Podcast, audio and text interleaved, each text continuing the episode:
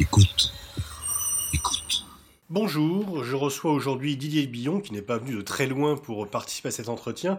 Didier Billon, donc, qui est directeur adjoint de l'IRIS, avec lequel on va parler de la question kurde, qui revient au premier plan, qui n'a jamais été vraiment absente, et c'est peut-être l'occasion un peu de resituer cette euh, question kurde dans un contexte à la fois historique et géopolitique tout part en fait d'une trahison de promesses faites à l'issue de la Première Guerre mondiale.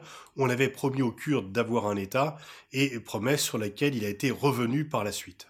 Oui, avec une petite nuance néanmoins, c'est que lors du traité de Sèvres, nous avions un traité euh, au sein duquel il y avait des passages en blanc que devaient remplir les nationalistes kurdes qui n'étaient pas représentés à ce traité.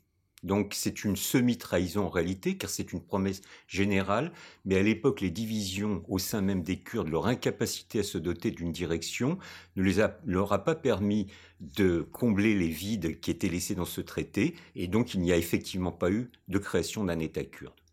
Et donc ils ont été euh, répartis sur le territoire de quatre États. Voilà, ça c'est ce qui rend les choses évidemment très compliquées. Aujourd'hui, les Kurdes, c'est à peu près 30 millions d'individus qui sont répartis sur quatre États. 15 millions environ en Turquie, 8 millions en Iran, 5 millions en Irak et 2 millions en Syrie.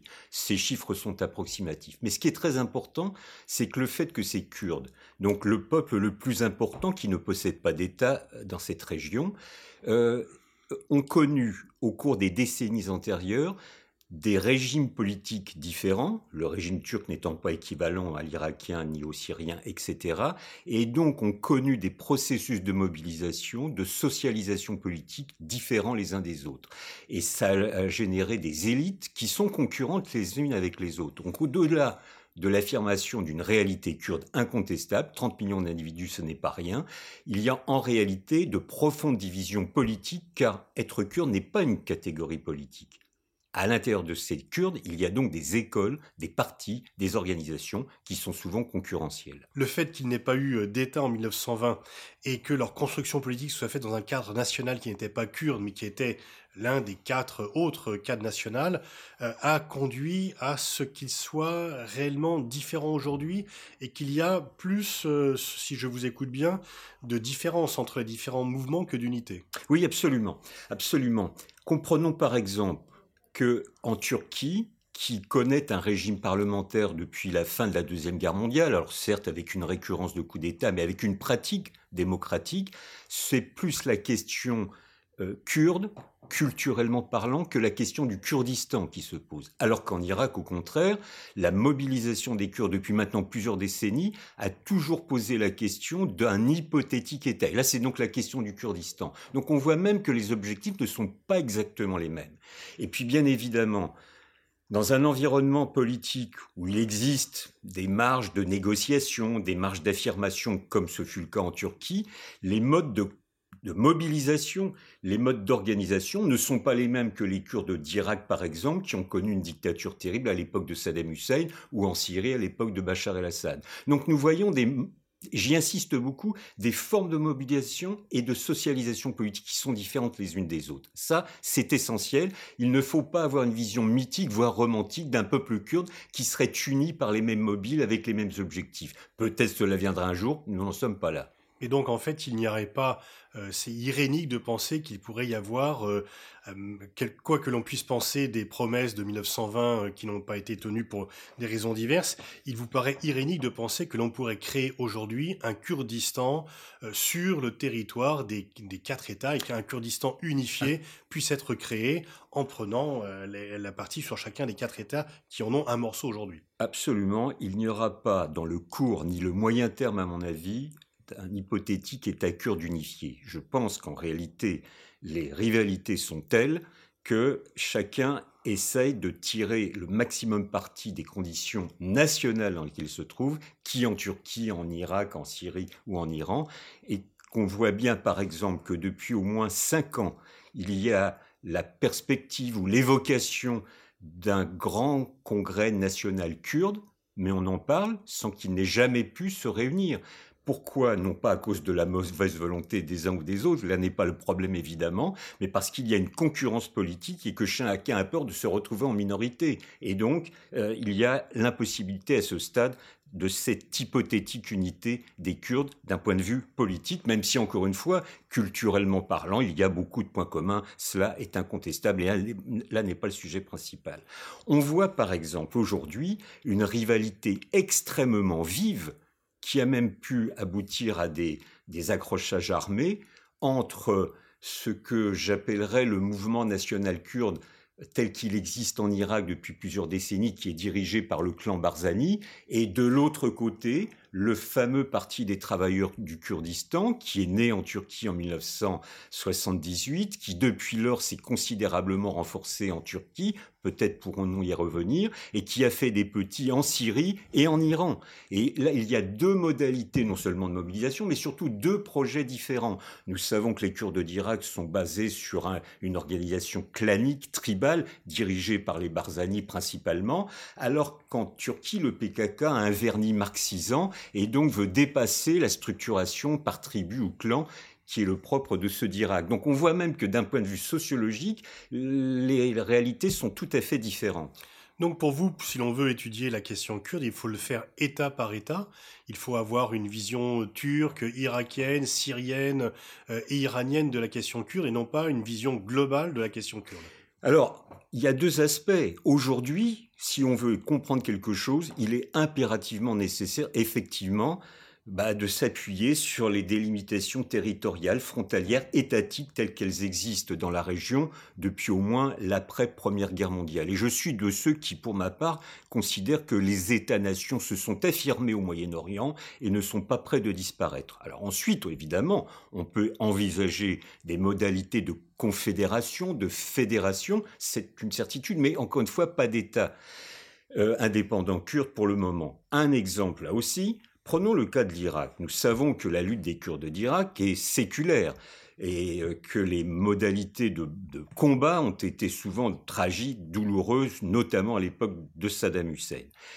Ce qu'il faut bien voir, c'est que ces Kurdes d'Irak ont connu dans l'histoire récente deux grandes dates. Tout d'abord, 1990-91, lorsqu'après la tentative d'invasion du Koweït par Saddam Hussein, il y a eu cette grande coalition internationale qui s'est formée, et nous nous rappelons qu'en 91 a été déclarée par l'Organisation des Nations Unies une zone euh, d'interdiction de survol aérien et de présence militaire irakienne au nord du 36e parallèle. Comme par hasard, c'est la zone kurde de l'Irak. Et c'est à ce moment-là qu'a commencé à s'autonomiser réellement, territorialement, euh, la partie kurde de l'Irak. Et puis deuxième date qui est encore plus importante, c'est 2003, c'est l'agression unilatéraliste des États-Unis contre l'Irak qui entraîne la chute de Saddam Hussein. Et à partir de ce moment, ce qui était déjà en germe de cette autonomisation va prendre toute son ampleur, puisque deux ans après la chute de Saddam Hussein, 2005, l'Irak se dote d'une nouvelle constitution de type fédéral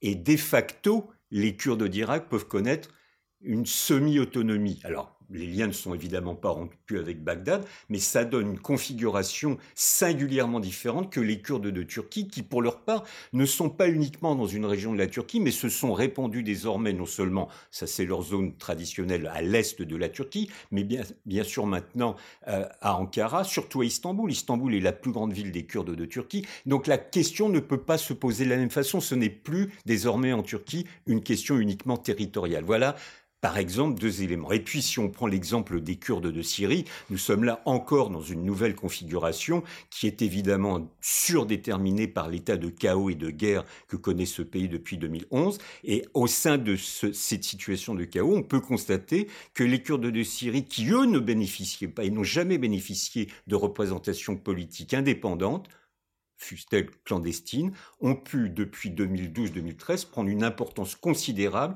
dans le jeu politique et militaire que traverse aujourd'hui la Syrie. Alors on va peut-être prendre euh, État par État. Donc en Irak, il y a eu un référendum sur euh, l'indépendance qui a été à la fois un succès, qui a marqué un recul.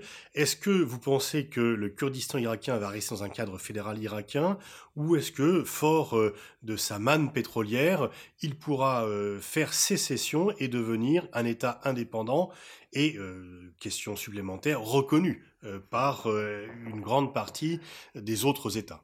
Non, je pense que les Kurdes d'Irak, sous la direction de M. Barzani, ont commis une erreur terrible, une erreur politique terrible, lorsqu'ils ont organisé le 25 septembre dernier ce référendum. Alors, il, a, a été un succès. 72% de participation et 93% de oui favorable à la perspective de l'indépendance. Mais ce référendum a été organisé c'est une grave erreur, encore une fois, alors que non seulement, évidemment, le gouvernement de Bagdad était contre, cela va de soi, c'est à peu près logique, que les États voisins, notamment l'Iran et la Turquie, avaient condamné par avance l'organisation de ce référendum d'indépendance, et enfin qu'au niveau de la dite communauté internationale, de grandes puissances comme les États-Unis, la France, par exemple, avaient vivement conseillé à leurs amis kurdes d'Irak de ne pas organiser ce référendum. Il l'a été, c'est un fait.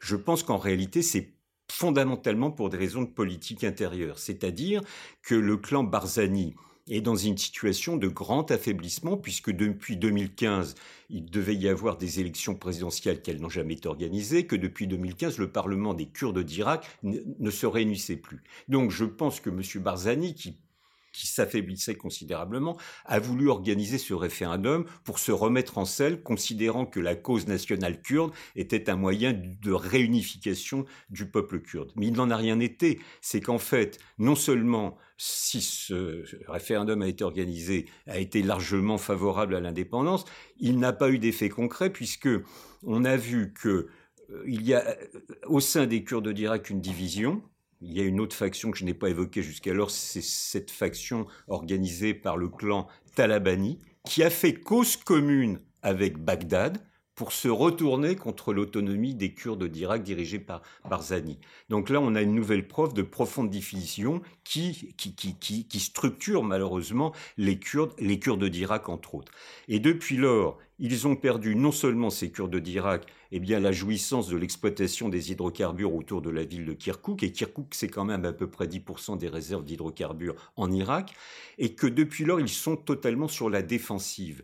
La perte de Kirkouk, qui est surnommée par les Kurdes d'Irak la Jérusalem kurde, est un coup terrible. Et depuis lors, euh, M. Barzani a démissionné, et évidemment, Bagdad est en position de force dans la négociation politique qui est réclamée par les Kurdes d'Irak. Donc nous sommes dans une situation où ce référendum, qui sur le principe pouvait se comprendre, a été dans la pratique un échec absolu du point de vue des conséquences. Et il est clair qu'aujourd'hui, les Kurdes d'Irak ne sont plus en situation de favorable de négociation avec Bagdad, qui pour sa part profite pour rétablir la mainmise sur cette région euh, du, du Kurdistan d'Irak. Dernière chose sur cet aspect, lorsque le système fédéral a été mis en œuvre en 2005, on considère que l'État irakien, l'État central, Bagdad, reversait à peu près 12 à 13 milliards de dollars par an aux Kurdes d'Irak. Comme ces Kurdes d'Irak ont eu la mauvaise idée, depuis 5 à 6 ans, de passer des accords de vente de leurs hydrocarbures en direct, sans passer par Bagdad, avec la Turquie, avec l'Iran, etc., eh bien, les sommes versées par Bagdad à ces Kurdes d'Irak a baissé à 3 ou 4 milliards, donc de 11, 12, 13 à 3, 4. Donc non seulement il y a un affaiblissement politique que j'évoquais à cause des divisions, mais il y a aussi un affaiblissement économique terrible et que l'Irak, le nord de l'Irak, la zone kurde de l'Irak, qui jusqu'alors, eh bien, écoutez, vivait plutôt mieux que le reste du pays, est en train d'avoir à peu près désormais le même niveau, c'est-à-dire un affaiblissement des ressources de cette région. Donc au niveau économique aussi, grave erreur, et je pense que euh, les Kurdes d'Irak vont payer assez chèrement cette erreur, puisqu'évidemment Bagdad en position de force ne laissera rien passer dans les 2, 3, 4 années à venir. Mais si les Kurdes irakiens voulaient euh, faire militairement leur sécession, est-ce que cela serait possible? Est-ce que euh, les Irakiens ont les moyens de, euh, de, maintenir leur souveraineté sur le Kurdistan, y compris par la force? Oui, mais je pense qu'aujourd'hui, il y a de telles divisions politiques et un tel affaiblissement économique que militairement, les Kurdes d'Irak ne sont plus en situation de s'opposer en quoi que ce soit à l'armée de Bagdad, dont on sait pourtant par ailleurs qu'elle n'est pas une armée au mieux de sa forme. Donc aujourd'hui, y compris militairement, le rapport de force s'est véritablement inversé, que les fameux combattants kurdes, les Peshmerga, ne sont Évidemment, ils n'ont pas disparu, mais ils ne sont pas véritablement opérationnels. Il n'est que de voir le 16 octobre dernier la façon dont ils se sont débandés euh, à Kirkuk devant l'avancée des troupes de Bagdad. Donc là, y compris au niveau militaire, il n'y a plus cette capacité opérationnelle réelle. Et là, il y a une division entre les États-Unis et Israël, puisque les États-Unis s'opposent euh, au référendum, alors qu'Israël semble soutenir l'indépendance du Kurdistan. Clairement, c'est la vieille politique euh, des Israéliens déjà de diviser tout ce qui est possiblement indivisable au Moyen-Orient. C'est la vieille théorie de Ben Gurion de trouver des alliances de revers pour contourner les États-nations arabes. Et évidemment, là aussi, les Kurdes, la direction des Kurdes d'Irak a joué un jeu extrêmement dangereux en acceptant certaines avances israéliennes. Et on sait par exemple qu'il y a eu quelques investissements financiers israéliens minimes pour l'instant, mais enfin, on voit bien la politique d'Israël qui, encore une fois, cherche à diviser euh, ce qui constitue des États-nations arabes. Euh, même affaiblis, ils ont le mérite d'exister. Alors passons euh, du côté turc. Euh, il y avait l'espoir il y a quelques années d'un règlement politique euh, de la question kurde en Turquie, mais on en est loin et il semble que les violences reprennent et que Erdogan s'éloigne d'un accord qui, qui porte plus sur la reconnaissance des droits culturels des Kurdes turcs. Oui, deux dates pour mémoire, fin 2012, début d'un processus de négociation qui, dans un premier temps, était secret entre la direction du PKK, le Parti des travailleurs du Kurdistan, et juillet 2015, c'est la fin de ce processus de négociation. J'étais de ceux, pour ma part, qui étaient assez euh, euh, optimistes sur la perspective que pouvaient avoir ces négociations, parce qu'on peut reprocher beaucoup de choses à Erdogan, il est nécessaire de, lui reprocher ces choses, et en même temps, c'est le seul dirigeant turc qui a eu le courage d'initier des débats, enfin des négociations, plus exactement, euh, avec la direction du PKK. Malheureusement, celles-ci ont échoué. Elles ont échoué pour deux raisons principales. Tout d'abord, j'ai parlé de juillet 2015. Rappelons-nous qu'en juin 2015, il y a eu des élections législatives en Turquie et que le parti de M. Erdogan n'a pas été en situation de gagner la majorité absolue. Donc, situation d'affaiblissement du parti de M. Erdogan. Et c'est donc pour des raisons de politique intérieure, et c'est en ce sens que c'est tragique, pour des raisons de politique intérieure, pour des raisons électorales, que M. Erdogan a décidé de relancer des opérations armées contre le PKK pour reconquérir une partie de l'électorat nationaliste qu'il avait perdu. Et d'ailleurs, le résultat ne s'est pas fait attendre, puisque quatre mois plus tard, au mois de novembre, il y a eu des élections législatives anticipées en Turquie, et que M. Erdogan a refait une partie de ce qu'il avait perdu en juin 2015, le, le, mois de juin précédent. Mais il y a aussi un deuxième aspect qu'il ne faut pas négliger, c'est que le PKK lui-même est une organisation qui connaît des divergences, des divisions. Il y a, pour aller très vite, ceux qui, entre 2012 et 2015, étaient favorables à la perspective d'un compromis politique avec l'État turc, et d'autres, au contraire, c'est l'aile militariste qui s'opposait par tous les moyens, y compris de provocation, d'assassinat de policiers, de militaires pendant la phase de négociation, pour tenter de saboter ce processus. Donc on a en réalité deux logiques ultra, celle représentée par M. Erdogan et celle représentée par euh, l'aile militariste du PKK qui ont fait capoter ce processus de négociation qui était pourtant porteur d'histoire. Car nul ne peut considérer, nul ne peut imaginer qu'il y aurait une solution militaire à la question kurde en Turquie. Nous nous rappelons que le PKK a lancé la guerre contre l'État turc en 1984. 1984. PKK qui est considéré comme une action terroriste par euh, les pays occidentaux, par... Euh, par l'Union européenne, mm. par les États-Unis, par la Turquie, cela va de mm. soi. Euh, par l'Iran aussi, par la Syrie. Mais est-ce que le PKK est représentatif de l'ensemble des Kurdes? Non, non, bien sûr que non, mais force est de constater que son audience, que son aura, que sa popularité s'est considérablement accrue depuis 1984. Et c'est bien la preuve qu'il n'y aura pas de solution militaire. En réalité, je pense que le PKK est désormais beaucoup plus puissant qu'il euh, ne l'était il y a 30 ans ou près de 40 ans. En tout cas, ce qui est aussi important de comprendre, c'est qu'en en Turquie, la question kurde, elle n'est pas uniquement représentée par le PKK. Ce serait la pire des erreurs que de le considérer ainsi. Rappelons pour mémoire simplement l'existence d'un parti, le Parti démocratique des peuples, le HDP, euh, selon son acronyme turc, qui possède, qui est un parti légal, qui a une représentation parlementaire, 59 députés, mais dont tout le monde sait qu'il est lié en partie au PKK. Et alors? C'est ce que l'État turc reproche en disant c'est les complices des terroristes. Mais c'est absurde de raisonner ainsi. Oui, nous le savons, il y a des liens entre le HDP et le PKK, comme il y avait euh, des liens entre le Sinn Féin et l'IRA en Irlande, comme il y avait des liens entre Eribatasuna et l'État euh, en Espagne. Nous sommes dans une situation où justement le HDP représentait un espoir. Je dis représentait car aujourd'hui il est soumis à une vive répression. Ses deux principaux leaders sont en prison. Une partie de ses députés ont été démis de leur euh, protection parlementaire. Il n'empêche, le seul fait que ce parti existe indique qu'il y a une possibilité d'expression légale qu'évidemment M. Erdogan veut restreindre au maximum, mais qui existe encore. Ce parti n'est pas interdit. Mais nous avons là la meilleure preuve, un, qu'il n'y aura pas de solution militaire, et que deux, les Kurdes de Turquie sont pluriels eux aussi, certains privilégiant la lutte armée, eh bien nous le savons depuis 84, mais d'autres privilégiant la lutte politique. Et même s'il y a aujourd'hui des connexions entre ces deux partis, eh bien le fait même qu'il y ait d'un côté une organisation militaire qualifiée de terroriste et de l'autre un parti légal et parlementaire laisse quelques lueurs d'espoir ou possibilité de faire aboutir des négociations dont je souhaite qu'elles reprennent. Passons à la Syrie. Les combattants kurdes ont joué un grand rôle dans la victoire euh, militaire.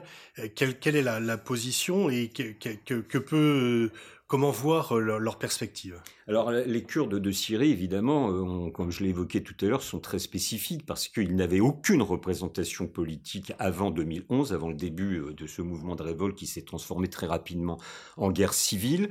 il y a eu là aussi en Syrie une lutte entre une aile représentée par le Congrès national kurde qui était inspiré par les Kurdes d'Irak et de l'autre côté le Parti de l'Union démocratique qui est une créature du PKK. Il n'empêche, ce parti de l'Union démocratique et sa branche armée, les unités de protection du peuple, depuis lors se sont considérablement renforcés en n'hésitant pas, au passage, à éliminer les opposants kurdes qui pouvaient... Euh, oui, parce qu'il y, a un peu une vision romantique des combattants kurdes syriens sur lesquels on peut peut-être revenir. Oui, effectivement, je crois qu'à la fois ils ont fait la preuve réelle d'une capacité militaire opérationnelle euh, incontestable, mais en même temps, leur projet politique est aujourd'hui extrêmement flou. D'une part, ils sont soutenus par les États-Unis, par la France, par la Grande-Bretagne, mais par ailleurs, ils ont un langage un peu marxisant, ce qui représente une première contradiction. Deuxièmement, ils s'inscrivent dans la logique d'un socialiste libertaire euh, états-unien, M. Murray Bookchin, qui est désormais mort, sur un projet d'autonomie démocratique qui n'est jamais tellement bien définie et de confédéralisme démocratique. Donc on peut signaler d'une part que s'ils se situent dans une perspective confédérale, eh bien, ils ne sont pas pour l'indépendance. Deuxième chose, est-ce qu'en tant que tel, parce qu'ils combattent les armes à la main, il faut leur rendre hommage de ce point de vue éventuellement, mais pour autant cela en fait des progressistes? J'en doute pour ma part un peu. Et je suis assez étonné que qu'une partie de la gauche radicale française ou internationale soutient comme un, un seul homme ce parti politique, le parti de l'Union démocratique, alors qu'en réalité, son projet d'émancipation me paraît pour le moins sujet à caution et en tout cas très mal défini. Il y a donc sur une partie de la gauche euh, radicale internationale, une sorte de mythe qui s'est constitué. J'ai entendu pour ma part des dirigeants de cette gauche radicale considérer que le point le plus avancé du combat pour la liberté humaine, c'était justement chez les Kurdes de Syrie, cette région qui appelée le Rojava. Donc il faut savoir mesure garder. Autant il est nécessaire de prendre en compte l'importance de ce combat, l'importance de l'accession à des formes d'auto-organisation des Kurdes de Syrie, c'est un point, et puis de leur capacité à s'opposer militairement à Daesh, c'est incontestable. En même temps, pour autant, cela ne signifie pas qu'ils sont un projet de libération des Kurdes. Je crois qu'en réalité, l'avenir des Kurdes de Syrie ne pourra s'imaginer que dans le cadre d'un autre régime en Syrie, cela va de soi, le plus tôt sera probablement le mieux, mais en même temps, je crois qu'il faut absolument maintenir par tous les moyens le cadre de l'État-nation syrien unitaire, même si une solution fédérale un peu comme ce qui s'est passé en Irak, devait être inventé. Donc attention, pas de mythe, voyons les choses telles qu'elles sont, froidement, lucidement, avec d'une part le fait que ces Kurdes de Syrie, encore une fois, ont fait leur preuve contre Daesh, c'est incontestable, mais que par ailleurs, toute tentative ou toute tentation de sécession, de création d'un État indépendant, non seulement serait vouée à l'échec parce qu'évidemment, ni les Iraniens, ni les Turcs, bien sûr, mais ni le, le pouvoir à, Damas ne l'accepterait. Et par ailleurs, je crois que ces Kurdes de Syrie, si ils avaient la mauvaise idée de vouloir aller jusqu'au bout de leur tentative d'indépendantisation, eh seraient immédiatement lâchés par leur soutien actuel, c'est-à-dire principalement la France, la Grande-Bretagne, les États-Unis. Un mot pour finir sur la situation en Iran, euh, dont on parle moins. Oui, on en parle moins parce qu'il n'y a effectivement pas de conflit militaire aujourd'hui. Les, les Kurdes d'Iran sont, ont été réprimés assez durement euh, au moment de l'instauration de la République islamique en 79. Depuis lors, on peut constater qu'il n'y a plus d'organisation politique significative euh, en Iran, sauf un petit parti qui s'appelle le PJAK, parti pour une vie démocratique qui est lié au PKK, mais que pour autant, les Kurdes d'Iran possèdent, à la différence d'ailleurs des autres pays, une véritable liberté culturelle, avec des instituts kurdes culturels où ils peuvent, ma foi, faire valoir leur langue, leur tradition. Euh, et ma foi, pour l'instant, euh, le combat des Kurdes d'Iran ne se décline pas sous forme politique et encore moins sous forme militaire parce que justement, ils jouissent de ces droits culturels. Merci Didier Billon, euh, merci de nous avoir permis d'y voir un peu plus clair dans cette difficile question kurde.